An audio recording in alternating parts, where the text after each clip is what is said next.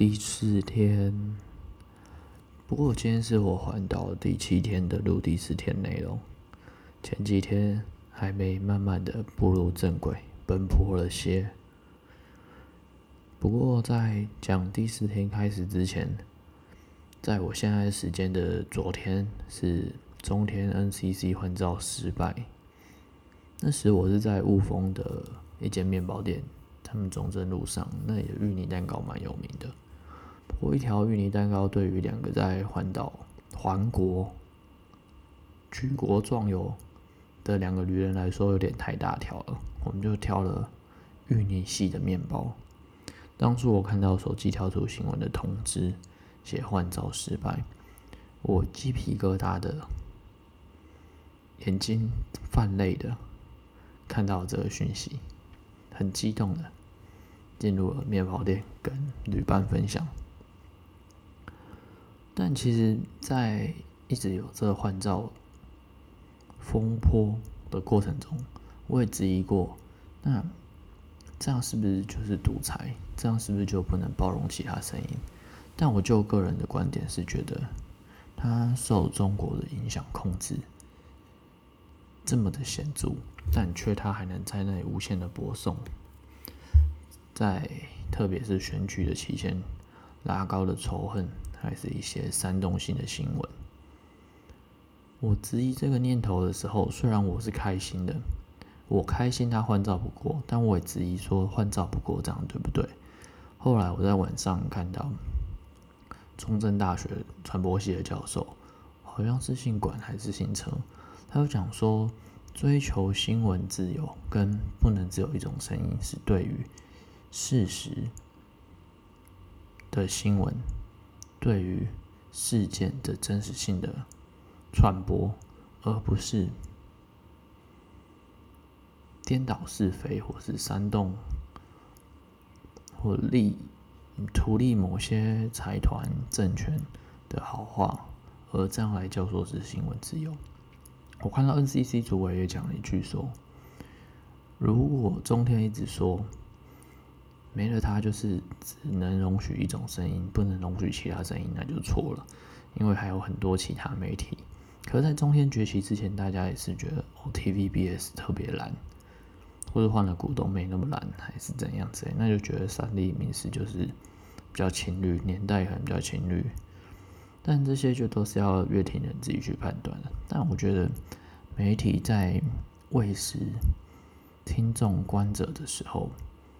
很多时候都还是强行的灌输，让我们来吸收，在我们自己的判断能力的部分，我觉得要提高。但这还是一件开心的事情啊！毕竟二零二零年没有什么开心的。欢庆中天观台，但其实还有一个很夸张的，就是数位电视台，就是如果没有有线电视，它中视、中视新闻。然后很中视综合台什么，反正有一段时间，他从中午十二点到下午两点，全部都播新闻龙卷风。就那个台南市长的妹妹黄志贤，有人叫她洪志贤啊，因为很红，全部都在播一些中国观点、替中国发声的争论节目，实在很受不了。那我就有写信投诉。后来大概过了两三个月，才他们才把时间调开，不然就真的是二十四小时不间断的播送中共思想。这段大概到这，我们第四天开始，一开始是傅大哥在营区里面有种他隔离带回来的咖啡种，偷渡回来的咖啡种。他有说越南咖啡他自己是完全不喝，因为越战的时候那边落叶季。落叶季其实影响的深刻程度是在土地几十几百年的。他讲到这，我就想到一部电影叫《火箭男孩》，是讲越战后影响越南一部电影，穷苦但拥抱希望的一群人，他们参加火箭比赛。火箭比赛是水火箭，他们需要用有限的资源制造出能比赛得奖金的。那中间就有一一幕是他们有一个叔叔叫，好像是 Purple Uncle 还 Uncle Purple，紫色大叔，每天都穿着紫色的西装跟喇叭裤，听着西洋乐。他其实是在五六岁的时候就被美军吸收，打击越南当地游击兵的亲小小孩阿兵哥，所以他就是六岁的时候就开始杀人，然后最后开始疯掉。可是他长大之后才发现，哎，原来我那时候六岁，因为美国人说射枪好玩，而杀了就其实是自己的越南人同胞，也搞不清楚说。他到底为了什么而战？为何而战？那中间的过程，那些小孩参加比赛，有很多村庄是进去空无一人的，因为那些村庄是受了化学毒的攻击。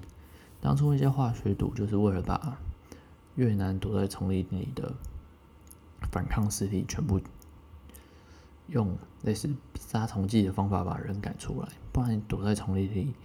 以美国这种大陆国家，他们的作战方法是完全找不到这些丛林里的游击兵的，就像南美洲的一些独立战争，古巴、哥伦比亚等等。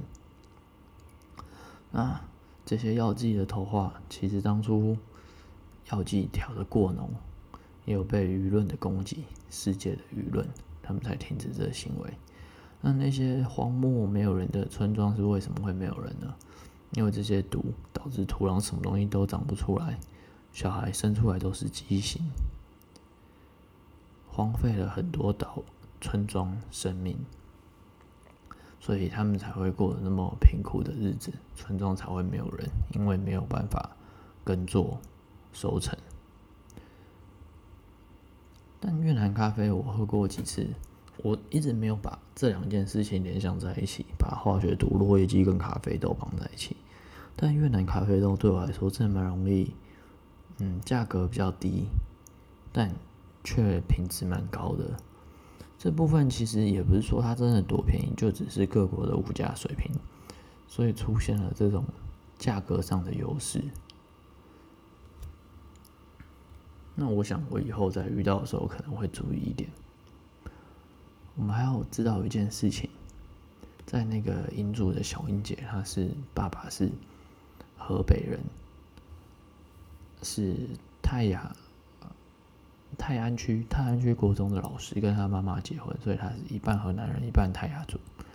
他讲说吼嗨呀，咿呀吼嗨呀，那些等等，只是语助词，是没有意思的，所以各族都会有那些音。但他们像妈妈、阿姨的称呼，如果是东南部的卑南族、排湾族，就是伊娜；那泰雅族他们是亚达跟亚雅阿姨或是妈妈，他们的词就是完全不一样的。他说，他们光泰雅族的分支要沟通，就都是没有办法，或这个山头的对面山头，只会有很少很少的语词是一样的。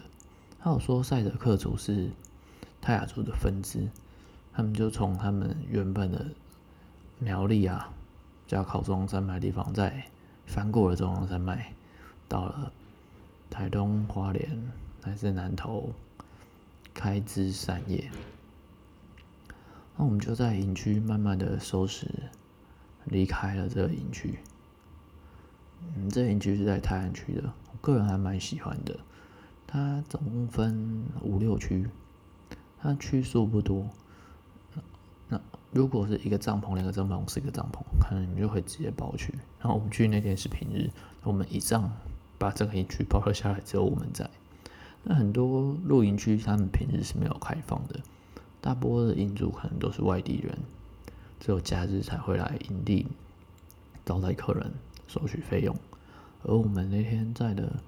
营地叫做马纳马纳营区，问句的那个口马，然后口那里的那，他们就直接是居住在山里的两个人，一个是英族小英姐，一个是傅大哥，园丁水电工，嫁接植物，水泥工，通包，在我们离开了营区之后，我们到了汶水老街。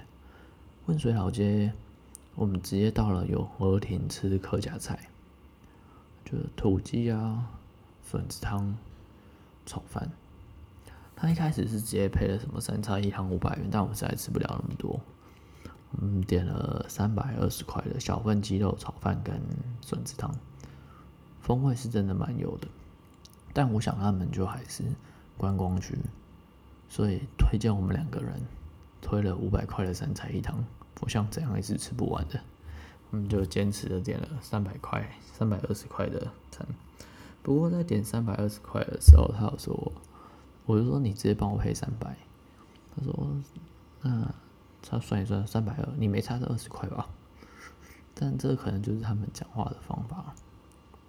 毕竟观光区也比较没有赚钱的机会，我觉得，如果你的预算是怎样，就要坚持住自己的想法。如果你因为店主说五百，你就点五百，那你可能反而造成自己的麻烦。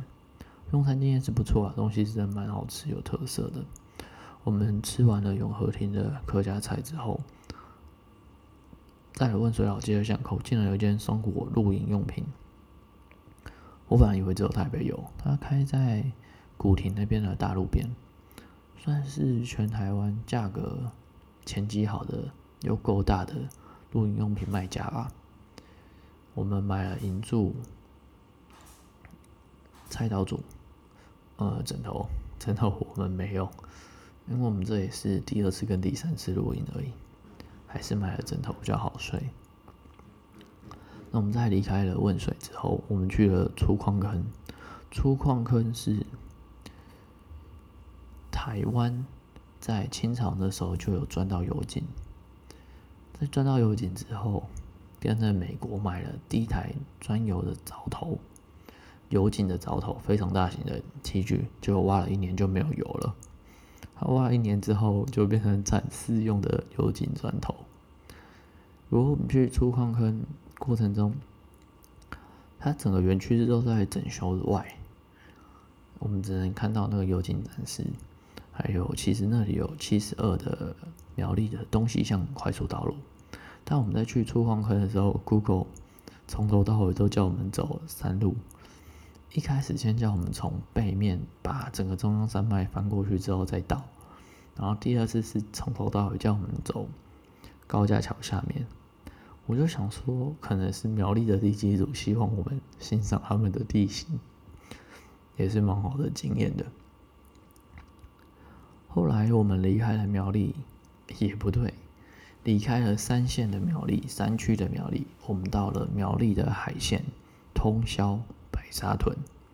苗栗从头到尾路真的都蛮好开的，省道，然后快速道路，特别是十三甲跟七十二的苗栗高架桥东西向，车流量少，密度少，开车好像有点像在国外开车一样。哦今年苗栗二十七年来首度删预算了，删了金产值的预算。金产值就是希望媳妇女儿可以快产小孩子，毕竟在这个生产率过低的现在，是一个很好的吉祥物。不过预算还是被删了，两百万的金产子。到了通宵之后，他们那边白沙屯妈祖。他走红的原因，我们从饮料店的老板，他是自己经营的饮料店品牌，不是加盟的。他有说，我们一进去白沙屯前面那个桥，很壮观，还有自己的路标，就写白沙屯妈祖。那桥是庙方自己有出钱，然后政府出一点点钱帮自己盖的。这妈祖很造吧，连桥都自己盖。不过他有说，白沙屯妈祖之所以会开始有热度，主要是因为顶新的地沟油事件的时候，魏英聪他每年都会到白沙屯祭拜，在白沙屯妈祖固定走到云林的北港的妈祖的时候，他们会互相的进香，然后出巡。那时候，魏英雄在他们的工厂门口出来，拿着鲜花要把轿上的鲜花换走。换花，就是把妈祖加持过的鲜花拿回自己的公司保平安，也为妈祖献上鲜花，表示自己的心意。结果妈祖的轿子就自己拒绝倒退，不给魏应聪换花。那当时就新闻媒体、嗜血的媒体炒作了起来，所以白沙屯妈祖走红了。另外一点，像饮料店店主，他们是他们是茶水族三代目，他从阿公就开始一直跟着白沙屯，就是出嗯出巡。他们说近年就是到了云林的时候，通常妈祖的轿是自己决定方向跟要不要停的。可是其实那时候妈祖的轿已经往前了。他们到云林的时候，过一个桥，好像是西罗吧。然后张立山出来接轿，张立山就是张龙威的妹妹，就是掌控全台湾菜价的地方是黑金势力。就是农民这种很辛苦，可是菜价他们说很很跌很涨，把它当做期货在操作。果菜市场、水果中大盘都是他们掌控的。但张一山说要接轿，结果轿子继续往前走，结果庙方的人就出来制止，就叫叫倒退，回去给张立山扛一下。在他们白沙屯在地的人，就显得对这件事情比较不以为然。也许是对自己的信仰中心、在地生活的社会中心，有一些更扎实的期许吧。他们反而不喜欢商业化。他们说以前在出巡的时候了不起，只有二三十个人。现在呢，就规模浩大，也慢慢的商业化，也有自己的电视台。他反而是没那么开心的。我知道大甲妈现在是非常的走红，反而有些人就觉得大甲妈太商业化，就反而去跟着白沙屯绕境。这都是大家的选择。我总觉得商业化也不一定不好，但不商业化。也不一定好，总觉得有个拿捏的点。那怎么拿捏，或是拿捏到哪？主人或是观者、当事者、观者、听众什么的，我觉得差别都是很大的。只要自己开心，我想是最重要的。也不是说开心就好，只要想是自己舒服，那这件事情可能就是比较正确的。就像。饮料店的三茶水组三代目，他可以对这些事情有看法，但他也继续做这些公益茶水的事情。他可能还是就默默支持着他变好，变好的方向是他所喜欢、他所想要的吧。后来我们就开了六十一高架桥快速道路，到了大甲。那到了大甲，结果是一个截然不同的景象。我目前个人是觉得白沙屯跟通宵对我来说不太像苗栗，他们海鲜我反而会把白沙屯通宵这边归类到大甲海鲜的感觉。它跟通宵跟大甲就比较近，可是你拿通宵跟三义啊头份比，完全就不同一件事。头份三义就就都是客家人，然后海鲜那就是都闽南人，会有人坐在门口聊天，直接让你看进去他家。没有什么规矩，可是人情味还是嘘寒问暖。那在头份、三义、公馆这些地方，就都觉得大家很守规矩，但有个严肃的距离感。然后就我做好我的事，你做好你的事，我们不要互相干涉。然后像新竹的香山也是海鲜，就跟新竹是，我就是比较都市或是比较客家。的感觉完全不一样，主要就是三线跟海线，海线大多就是闽南人，因为他们在中国沿岸本来就是以捕鱼为生，这习惯就是在这移民国家也继续看得到。那我们到了大甲之后，首先就是要找停车场，停车场的胜利守则就是找公有的停车场，价钱一定是比较实惠的。再来就是找有监视器的找得到地方。然后我们到了大甲，我们问了大甲女婿好朋友，他在冈山纸业开保养厂，他推荐了我们一路发绿豆沙、牛奶跟东港的肉羹肉圆。